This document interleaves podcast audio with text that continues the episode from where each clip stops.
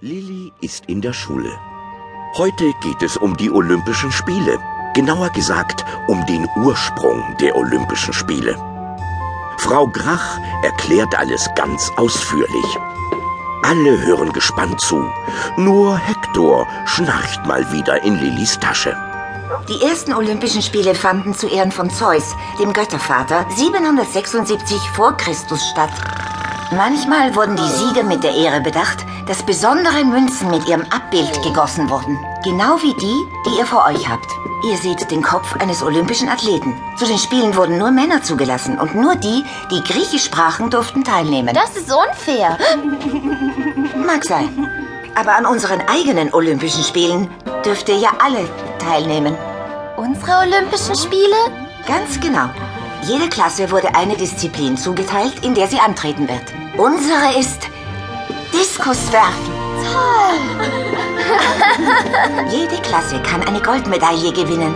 Und alle Goldmedaillengewinner dürfen einen Ausflug zur Museumsinsel in Berlin machen.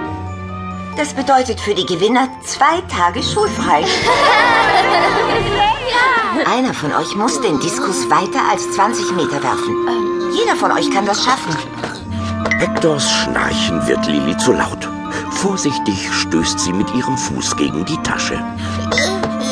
Wir werfen den Diskus auf die historische Art und Weise. Die Archäologen glauben, dass die Werfer damals nur eine halbe Drehung machten. Heute wirft man den Diskus mit eineinhalb Drehungen. So erreichen die Werfer heute bis zu 74 Meter. Jetzt lasst uns rausgehen und ihr zeigt mir, wie gut ihr werfen könnt. Einer nach dem anderen, Im bitte. Werfen bin ich richtig schlecht. Nicht so schlecht wie ich. Einer nach dem anderen. Lilly nimmt ihre Tasche und bemerkt nicht, dass die Münze dabei in die Tasche fällt. Draußen auf dem Sportplatz darf Elisabeth als erstes werfen. Gut gemacht, Elisabeth. Danke. Das war schon sehr nah dran. Du wirst mit jedem Wurf besser. Ben, jetzt bist du dran.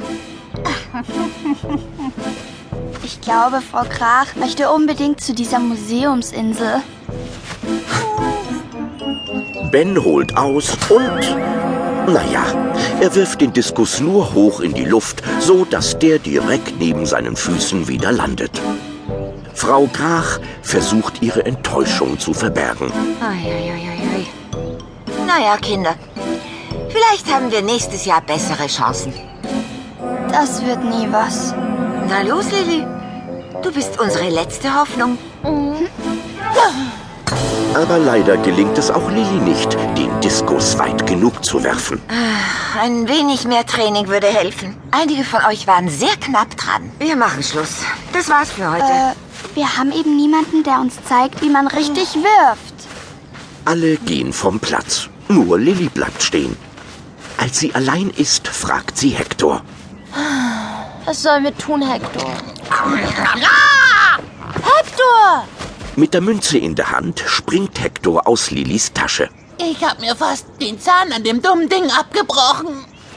Das ist kein Keks. Das ist diese griechische Münze. Wie kommt die denn hierher? Ich glaube, ich habe eine Idee. Hey, Hector, wir springen nach Olympia. Zu den Olympischen Spielen. Wir lernen, wie man den Diskus richtig werfen muss. Wir lassen doch Frau Graf nicht im Stich. Gleich nach der Schule geht Lilly nach Hause. In ihrem Zimmer tippt sie an ihren Ohrring. Und schon reisen Lilly und Hektor durch die bunten Wirbel von Raum und Zeit ins antike Griechenland. Durch die Länder, durch die Zeiten. Nur von Herzen lass dich leiten. Finde einen neuen Ort, tausend Jahre und Meilen fort.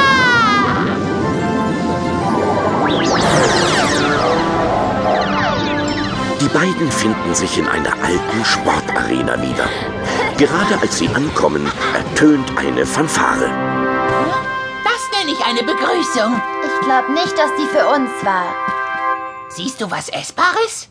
Hör auf, immer nur ans Essen zu denken. Sieht aus wie ein Trainingscamp. Zwei Männer stehen in der Arena.